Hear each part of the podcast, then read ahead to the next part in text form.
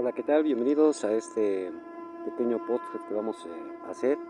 El día de hoy pues este, hablaremos sobre eh, la importancia del México prehispánico, sobre toda su, su, historia, sus grandes culturas y sobre todo lo relacionado a, a los objetos voladores no identificados. Sí, habrá gente que pues te diga, no, eso no existe no lo hemos visto, pero pues hay evidencias y el día de hoy pues esa es la idea de transmitir esto que a través de la historia que realmente conocemos eh, nos demos una oportunidad de, conocer la realidad, la verdad, lo que grandes escritores, varios directores han, han marcado sobre lo que es eh, México prehispánico. Entonces empezaremos con la cultura madre, la cultura olmeca, la cual fue la, la primera que hubo aquí México este, una gran cultura que precisamente por ser llamada la cultura madre fue la que el conocimiento que ellos adquirieron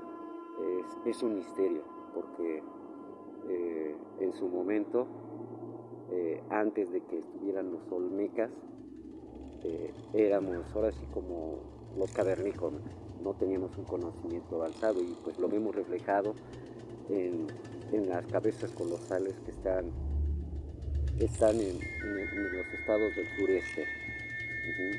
Entonces, este, ¿quién dio ese conocimiento?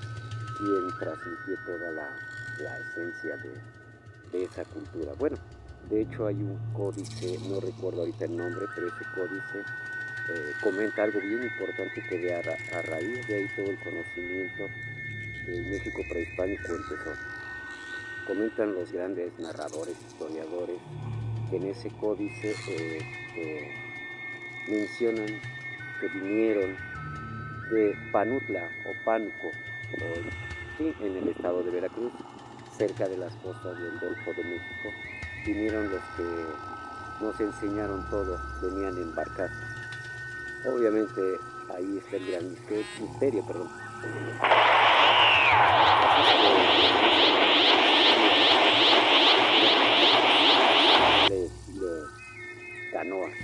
Esas canoas eh, venían mar. Entonces, una canoa no puede navegar mucho en el mar. Entonces, muchos historiadores coinciden que ese lugar pudo haber sido la Atlántida, el continente perdido. Que posteriormente después hablaremos sobre ese, ese conocimiento en otros podcasts que vamos a hacer en, este podcast de misterios sin resolver. Entonces, vienen de ahí todo ese conocimiento que traían supuestamente lo transmitieron a la gente de aquí.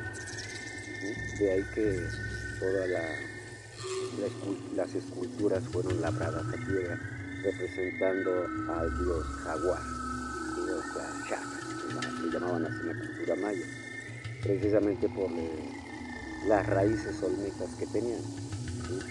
De hecho, en la cultura olmeca los niños al nacer les era colocado un casco para tapar lo que es la cabeza, que formaba parte de su, rostro para que se alcanzara a solamente divisar lo que era la fisonomía de un jaguar. De hecho, hasta los dientes los apilaban con tal de parecer a un jaguar.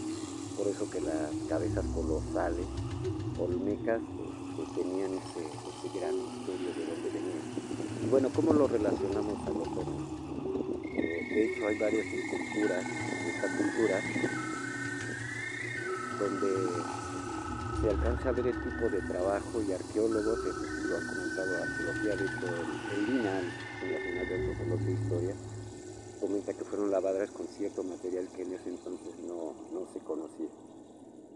Posiblemente, eso es opinión personal, a través de lo que es un láser, porque para una piedra esculpirla de ese tamaño y que alcanzara los rasgos que tiene, eh, era, era complicado. Y sobre todo porque el casco, el casco que se alcanza a ver en, en esas partes de, de, esta cultura, nos damos cuenta de que es también un misterio. De hecho, el famoso juego de pelota también fue, fue de sus primeras... Este, eh, por llamarlo así, actividades que ellos hacían. ¿Cómo desapareció la cultura olmeca? también como la maya es un gran misterio. Mucha gente, arqueólogos, dicen que se diseminaron este, hacia varios puntos territoriales de México, llevando precisamente ese, ese conocimiento, ¿no? Entonces, pues, es, es uno de los misterios, la cultura madre, porque fue llamada así, porque obviamente eh, todo lo que fueron las culturas venían, ¿no? Pues venimos de, de, la sierra, más bien de la selva, de, de lo que ahora conocemos como el sureste de México. De ahí esos conocimientos se fueron transmitiendo hasta, hasta lograr lo que nosotros ahora conocemos como la cultura olmeca, que habrá muchos misterios y que posteriormente la vamos a ir este, trabajando, comentando en, partes para dar un poco del conocimiento y te des cuenta de cómo, cómo esta cultura fue la principal. ¿sí? Entonces, bueno, pues es interesante saber de la cultura olmeca y, y muchas veces lo relacionamos con objetos voladores no identificados que ellos reconocieron mucho. Hay eso le podremos llamar nosotros la cosmovisión prehispánica. La cosmovisión viene siendo como, eh, podemos decir, hablar de los dioses, que también es otro tema que después hablaremos, los dioses prehispánicos, quiénes eran, cómo se los consideraba, pero bueno. Esa es la cultura olmeca, ¿no? Entonces sí habrá gente, porque he escuchado eh, audio, este, audiolibros, podcasts que hablan de España más que nada, y dan una versión diferente a lo que nosotros realmente como mexicanos somos los que, los que vivimos aquí, ¿no? Pero bueno, eso es parte. Y bueno, entonces este, concluimos así con, con la cultura olmeca, ¿ok? Bueno, continuemos entonces con la cultura que obviamente también llama mucho la atención hasta la actualidad, que es la cultura teotihuacana.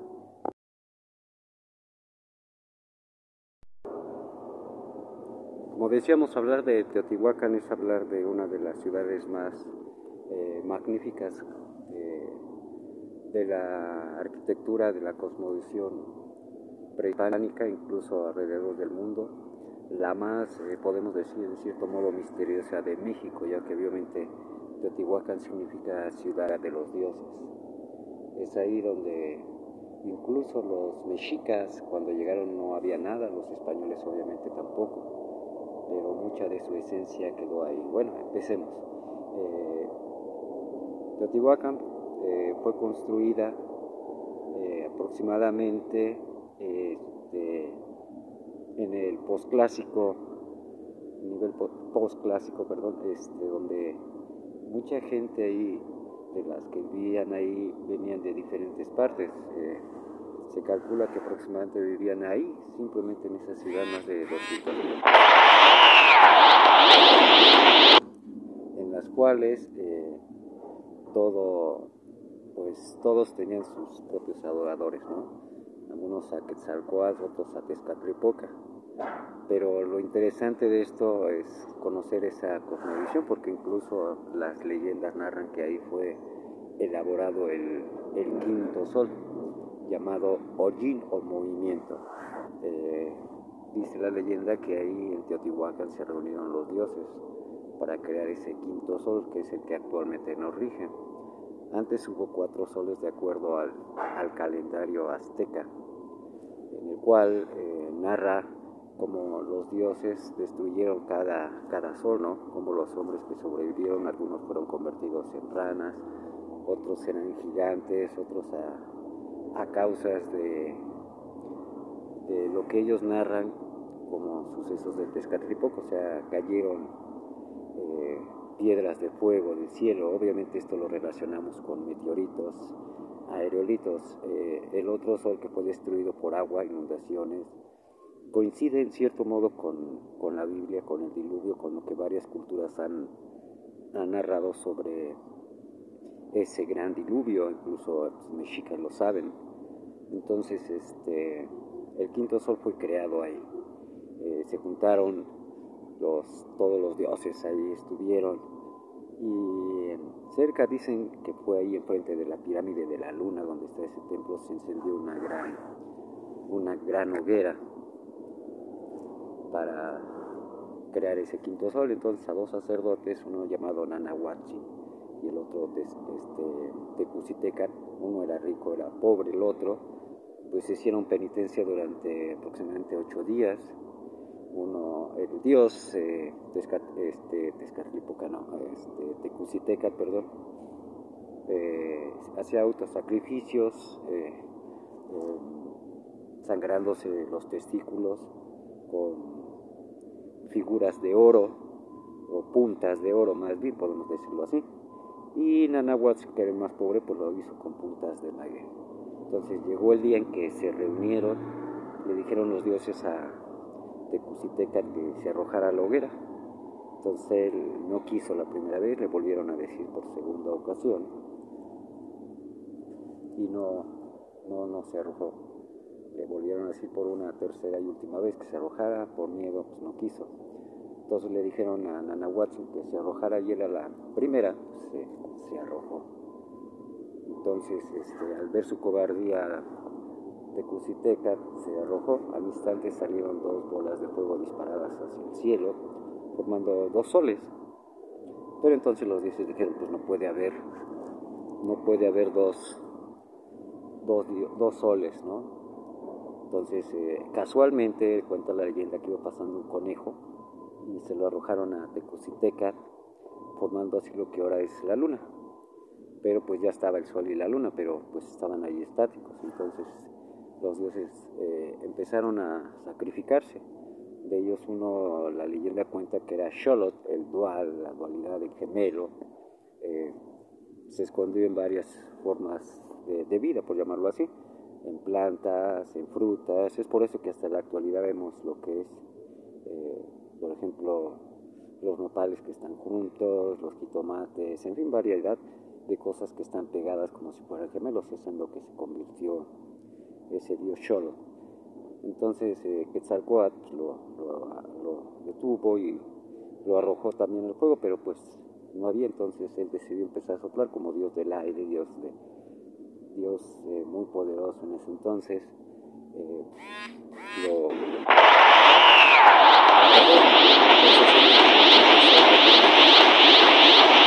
a soplar, a soplar hasta que le dio movimiento. Es por eso que la leyenda cuenta que en este quinto sol llamado movimiento va a acabar a través de movimiento, o sea, de temblores.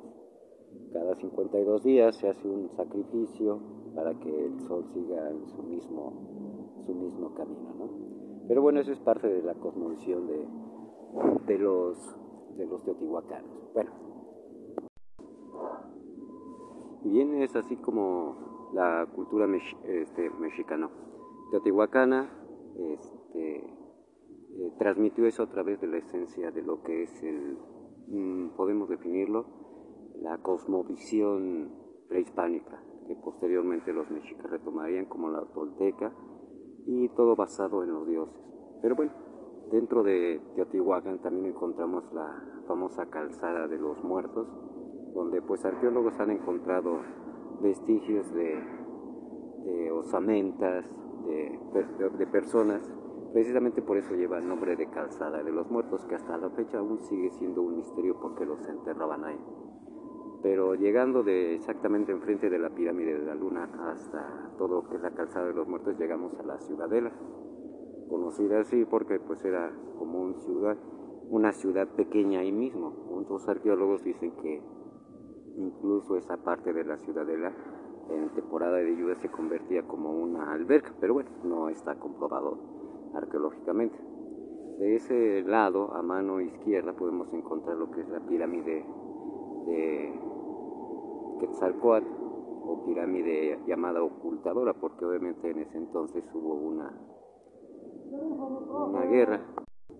Y ahí posteriormente eh, eh, hubo una guerra entre los sacerdotes adoradores de, Tezcatlipoca y los de Quetzalcoatl. Obviamente ganaron los de Tezcatlipoca, por eso que se ve primero la pirámide y posteriormente en la parte de atrás está la pirámide ocultadora con jeroglíficos, figuras eh, elogiando a Quetzalcoatl, con lo que le podemos llamar em, caracoles prehispánicos, relacionándolo con cierto modo con Tlaloc, como hermanos creadores eh, ahí los adoradores hicieron esa, esa pequeña pirámide que todavía podemos ver, no con la magnitud de la del Sol ni de la Luna, pero bueno, está dentro de los vestigios.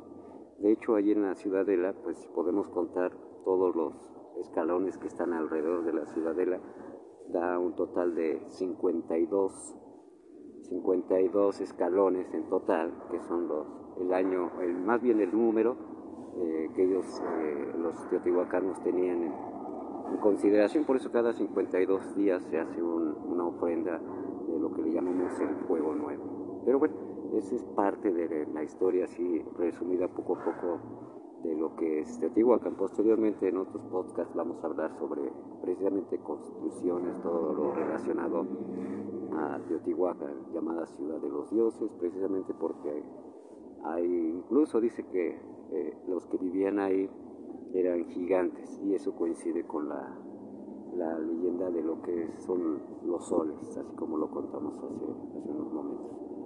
Pero bueno, vamos a otra cultura que también es muy, muy conocida, ubicada en el estado de Hidalgo, la famosa ciudad de Tula.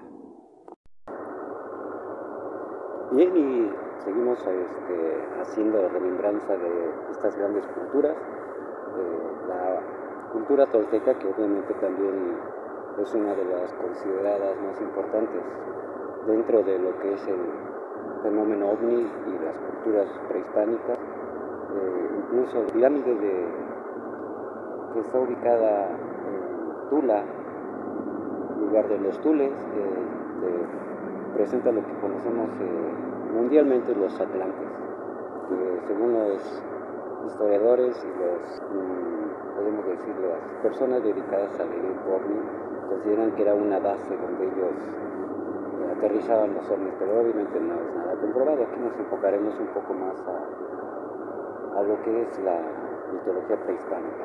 Entonces, eh, muchos creen que ahí en Tula eh, estuvo eh, Quetzalcoatl, sea Catopitzin Quetzalcoatl, que era considerado un sacerdote, muchos dios o, o sacerdote, pero era rubio, barbado, como dicen los grandes historiadores. Entonces él se dedicó a enseñarles a toda esa gente los sacrificios humanos no eran permitidos para él. Entonces, eh, dentro de eso, pues los adoradores, igual que en Teotihuacán de, de pues estaban en contra de esas enseñanzas. Entonces, eh, hubo un conflicto entre ellos y en una de esas personas de, de Escapripoca, eh, un día lo, embriagó con pulque, con pulque, sí como escuchan, con pulque y este, eh, le pusieron una doncella y pues cayó en la tentación. Entonces el avergonzado partió de, Tula y se fue a instalar a lo que conocemos como Guapalcalco, acá por la región de Tulancingo, donde igual hizo penitencia. Incluso ahí en Guapalcalco se ve un templo que la gente de ahí dedicó para Quetzalcóatl, enfocado más que nada a, todo lo que era le había transmitido haciendo penitencia y lo arrepentido que estaba. De ahí partió, la leyenda cuenta que partió hacia el sureste, donde posteriormente los mayas lo conocerían como, como que también significa serpiente. Pero bueno, en los siguientes programas que hagamos de las culturas prehispánicas hablaremos de los mayas y los aztecas. Pero por el momento, pues haciendo un resumen, hablamos de la cultura olmeca, la cultura madre, la cultura teotihuacana y también la, la cultura tolteca, podemos hablar mucho, pero en este programa quisimos abordar eso. Entonces esperamos que esta información que les he transmitido pues les sirva a toda la gente que nos hace el favor de escucharnos y que sobre todo este, vayamos entendiendo lo que es la mitología prehispánica, porque sí es muy complejo hablar de cada cultura que en posteriores programas hablaremos. Pero por hoy me despido, gracias por habernos escuchado. Este, yo soy Jorge Zacarías, este, este programa que esperemos que sea de su agrado, el primero que estamos haciendo. Ahí compártanlo en sus redes, me encuentran en Facebook como Jorge Zacarías de la Vega o en mi grupo de, de Face llamado este, Frases de Reflexión y Vida. donde pues también ahí tratamos de poner cosas que les interesen, sobre todo para reflexionar en su vida. Bueno, pues que se la sigan pasando muy bien. Un saludote desde acá, desde Pachuca, la Villa Airosa. Y nos vemos en próximos programas. Un saludito y hasta la vista. Hola, ¿qué tal? Bienvenidos a este pequeño podcast que vamos eh, a hacer. El día de hoy pues este, hablaremos sobre eh, la importancia del México prehispánico, sobre toda su, su historia, sus grandes culturas y sobre todo lo relacionado a, a los objetos voladores no identificados. Sí, habrá gente que pues te diga, no, eso no existe o no lo hemos visto, pero pues hay evidencias y el día de hoy pues esa es la idea de transmitir esto que a través de la historia que realmente conocemos eh, nos demos una oportunidad de, conocer la realidad, la verdad, lo que grandes escritores, varios directores han, han marcado sobre lo que es el México prehispánico. Entonces, Empezaremos con la cultura madre, la cultura olmeca, la cual fue la, primera que hubo aquí en México, este, una gran cultura que precisamente por ser llamada la cultura madre fue la que el conocimiento que ellos adquirieron es, un misterio, porque eh, en su momento, eh, antes de que estuvieran los olmecas, eh, éramos ahora sí como los cavernícolas, no teníamos un conocimiento avanzado y pues lo vemos reflejado en, en las cabezas colosales que están, están en, los estados del sureste. Entonces, este, ¿quién dio ese conocimiento? ¿Quién transmitió toda la, la esencia de, de esa cultura? Bueno, de hecho hay un códice, no recuerdo ahorita el nombre, pero ese códice eh, comenta algo bien importante que de a, raíz de ahí todo el conocimiento del México prehispánico empezó. Comentan los grandes narradores, historiadores, que en ese códice este, mencionan que vinieron de Panutla o Pánuco, sí, en el estado de Veracruz, cerca de las costas del Golfo de México, vinieron los que nos enseñaron todo, venían en barcazas Obviamente ahí está el gran misterio, perdón.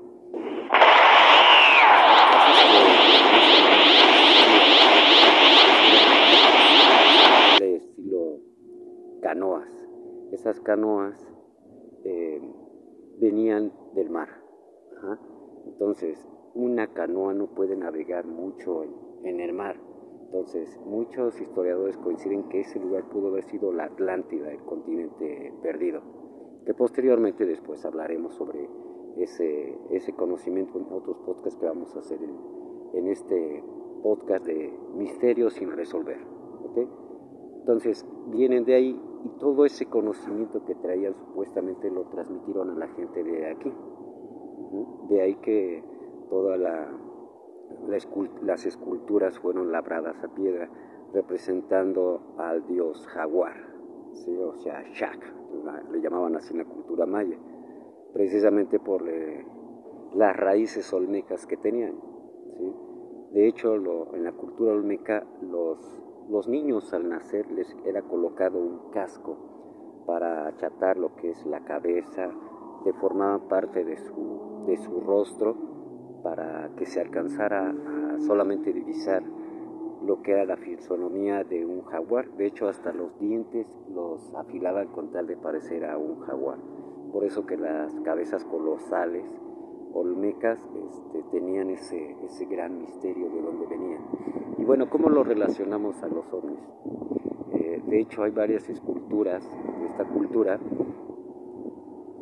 donde se alcanza a ver el tipo de trabajo y arqueólogos, eso sí lo ha comentado Arqueología, de hecho el, el INA, el Instituto Nacional de Antropología e Historia, comenta que fueron lavadas con cierto material que en ese entonces no, no se conocía. Posiblemente, eso es opinión personal, a través de lo que es un láser, porque para una piedra esculpirla de ese tamaño y que alcanzara los rasgos que tiene, eh, era, era complicado. Y sobre todo porque el casco, el casco que se alcanza a ver en, esas partes de, esta cultura nos damos cuenta de que es también un misterio. De hecho, el famoso juego de pelota también fue, fue de sus primeras, este, eh, por llamarlo así, actividades que ellos hacían. ¿Cómo desapareció la cultura olmeca?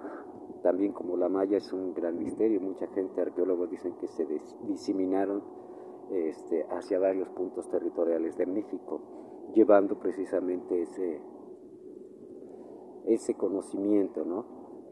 Entonces, pues, es, es uno de los misterios la cultura madre, porque fue llamada así, porque obviamente eh, todo lo que fueron las culturas venían, pues, venimos de, de, la sierra, más bien de la selva, de, de lo que ahora conocemos como el sureste de México.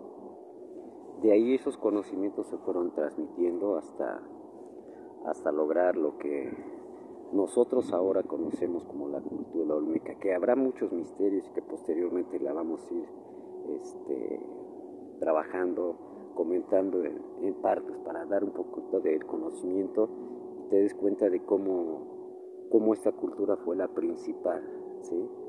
Entonces, bueno, pues es interesante saber de la cultura olmeca y, y muchas veces lo relacionamos con objetos voladores no identificados que ellos reconocieron mucho. Hay eso le podremos llamar nosotros la cosmovisión prehispánica. La cosmovisión viene siendo como, eh, podemos decir, hablar de los dioses, que también es otro tema que después hablaremos, los dioses prehispánicos, quiénes eran, cómo se los consideraba, pero bueno. Esa es la cultura olmeca, ¿no? Entonces sí habrá gente, porque he escuchado eh, audio, este, audiolibros, podcasts que hablan de España más que nada, y dan una versión diferente a lo que nosotros realmente como mexicanos somos los que, los que vivimos aquí, ¿no? Pero bueno, eso es parte, ¿no? Y bueno, entonces este, concluimos así con, con la cultura olmeca, ¿ok? Bueno, continuemos entonces con la cultura que obviamente también llama mucho la atención hasta la actualidad, que es la cultura teotihuacana.